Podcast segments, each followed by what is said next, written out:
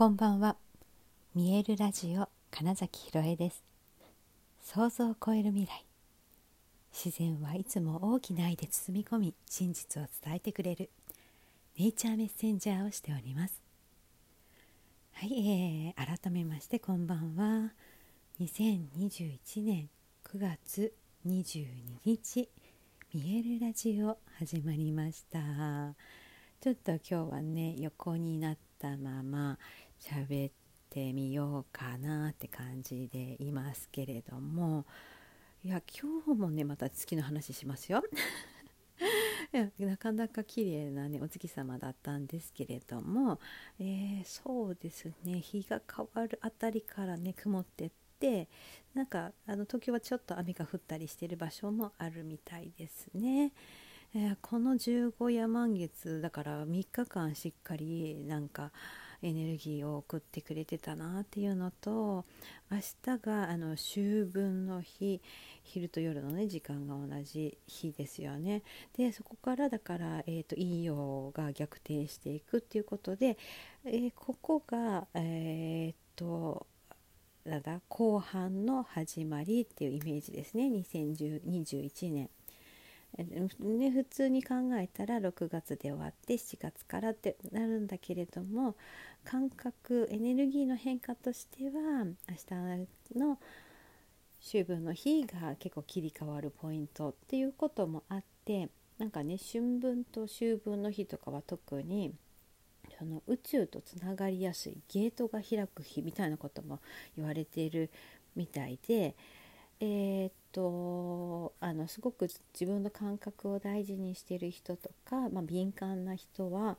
なんかえー、この数日例えば眠かったなとかあなんか急に体の不調を感じたなとかあとはなんか何かがあったわけじゃないのに気分が落ち込んだとかなんかねもしかしたらそういうことが起こってる人がいたかもしれませんね。で、えー、っと私はなんかわかんないけど、えー、っとすごくねこの1週間ぐらい多分ねラジオでも話してたんですけどお片付けのこと言ってたと思うんですもう一回なんかもうちょっと断捨離したいなとか なんか模様替えしていきたいから考えてますみたいな話をしてたんですけれどもだから自然と,、えーと、紙類とかをね結構整理してたんですね。するとたあの満月特にその手放しっていうね断捨離に向いてますよっていうところにだから自然と向かってたのと,、えーとそのだから部屋を、うん、だからスペースがないと例えばそのいくらその宇宙とつながってあのエネルギーを受け取りたくてもその入れとく場所がないわけですよねだから、えーと、そのためにスペースを空けときましょうっていうことを話してたりする人もいた時にあなんかめちゃくちゃ無意識にやってたって思ったらうーんともう直感感覚に従っているだけでいいんだなって。だそれを何も疑わずになんで急に掃除したくなったんだろうとかそういう理由付けとかは全くいらなくてやりたいからやるっていうだけが実はすごく大きな自然の流れに乗ってることなんだなっていうのをね、えー、この数日でめちゃくちゃなんだろう腑に落ちてきたのでやっぱりというかうんと生きていく、えーと、自分の目指すゴールというその高いゴール設定を、えー、魂の喜びから見つけることができたらですね本当に日々はあとね楽していいんだなって感じなんです。一生懸命考えてっていうのがまずいらないから自分の直感を信じることっていうのがとても本当に大事だなっていうのが一つであとうんとねどれだけやあの余計なことをしないかってやっぱりすごく大事だなって感じたんですね。で今言ったそのスペースのことで言ったらうん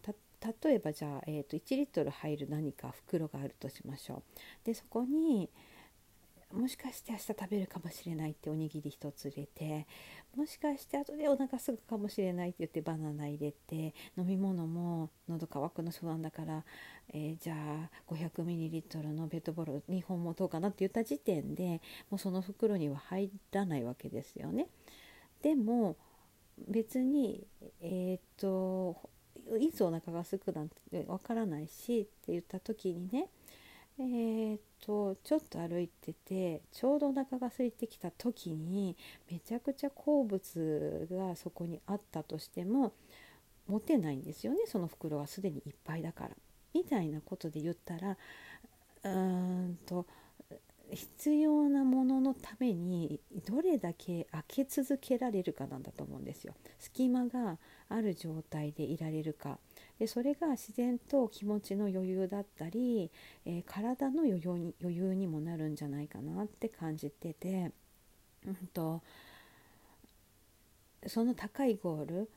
えー、行きたい未来ありたい姿っていうところにだけえー、意識を向けてですね。でそれをさらに無意識にもうそれになるに決まってるじゃんって思っていたらですよ。あの別にその袋にどうなるかわからないものを今わざわざ入れるっていうことはしなくなって空っぽの袋を常に持ってられるんですよ。で今必要なものが生まれて目の前に来たらそれをその袋に入れる、うん、食べたかったら食べる、うん、だけなんだなっていう。ねほらやりたいことをがわからないとか、えー、っていう時に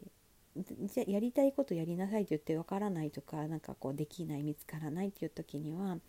あの反対やりたくないと思ってることをまずどんどんやめていくっていうのがすごくや、まあ、有効ですよってお話聞いたことあるかもしれませんけどそれも、えーと、だからスペースを作っておく常に余白を持っておくってことの一つなんですね。そう今余白って私言いましたけどなんかねこの曖昧な部分というかねが私はすごく好きだし、えー、っとミエルの作品を作る時もそこなんですよ。うん、メッセージ性とか、えー、なんかテーマを絞りすぎると例えばですよ、うん、なんだろうあすっごく単純な例で言うとね人を殺すのはいけないみたいな 例えばそういうメッセージを、まあ、したとしますよ。もうそうするとだってそれ以外の人には受け止められないし、うん、別にそう思ってないんだよっていう人にとってはあのその作品はなんか何も響かないしとかってなってくると、うん、そういう断言的なテーマを、えー、その作品に載せるよりもどうとでも取れるよねっていうところが結構私は好きでやっぱりだって人はそういうふうにだってそもそも例えばその人を殺すのがダメですよって作品を作ってもですよ作ってもだから好きだ嫌いだいい悪いだそれは合ってる間違ってるみたいなそういうなんだろう二極みたいな考え方で作品を自分の好きなように見るわけですよ。だったら私は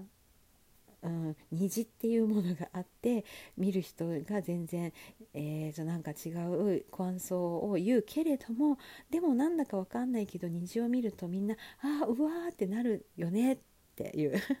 なんかその感覚だけを大事にして、えー、とその虹についての解釈みたいな意味付けみたいなのはもうほんと好きにしてくださいっていうそのくらいすごく大きなまあ、実は曖昧さというかその余白という自由にしてくださいっていうことが好きだし、まあ、それがあるからその時その時で同じものを見ても違う風に捉えられることもあるわけですね。っていうのがそのやりたいことを、えー、やるっていうよりもやりたくないと思っていることをどれだけこうそぎ落としていけるかなんですよ。そうするとやっぱそこに余白ができて必要なものが実際入ってこれたり、えー、だから情報が来たりすると。でそれはね今日私がこう何かで話している時に、まあ、同じ LINE グループにいる人と話した時にねこれってあったじゃないどうするっていうなんか言われて「えこれって」って「そんなんあったっけ?」だったりあちらっと目には入ったけど私別にこれいらないって思ったからその中身詳細とか読んでないわみたいなことをが何度か起きたんですよ。で私その時に思ったのが私自身のまあ、今に必要がないあとはその目指す未来に今別に必要じゃないと思っていることに関して全然、えーと、入れないんだなっていうそういう性質を結構もともと持ってるんだなと。えー、だか人は人私は私みたいな感覚が実は結構しっかりあるんだなって思って 人がどう言おうとみんなが話題にしてようと私がピンときてなかったら本当どうでもいいんだなっていうことがめちゃくちゃ分かった時間を過ごしたりもした時に、うん、だからゴールを高く持ちそこに向かう時にはまず、うん、本当にいらないものにをどれだけ排除できるかだなってそもそも排除というか見も見なければいいというかね、うん、ただでさえ情報が多いねこの世の中ですから本当に自分がピンとくるものにこう意識がいくようにむしろね多分めっちゃ全体を見ておいてそれ必要ない。あそこちょっと遠いけどあそこになんか欲しそうなものがあるぞっていう方に気づく方が大事でそのだから本当ゴールを見てたら周りのものは気にならないしそんなものどうでもいいんだなって思えるんだなっていうことでえっと直感っていうものを信じるにも余計なものを持ってない方がいいって思うとまずスペースを作るってことっていやめちゃくちゃうん自分のありたい姿になるには、まあ、大きなポイントだなっていうことを、まあ、今日はすごく思ってでその満月昨日の満月の手放しから明日の秋分の日にかけての、まあ、ちょうどいいタイミングであ今私余白あるぞ明日どんなことを受け取れるのかなとても楽しみだなみたいな感じで話しています。はい、ということで、えー、本日もご視聴くださりありがとうございました。2021年9月22日、見えるラジオ金崎ひろえでした。おやすみなさい。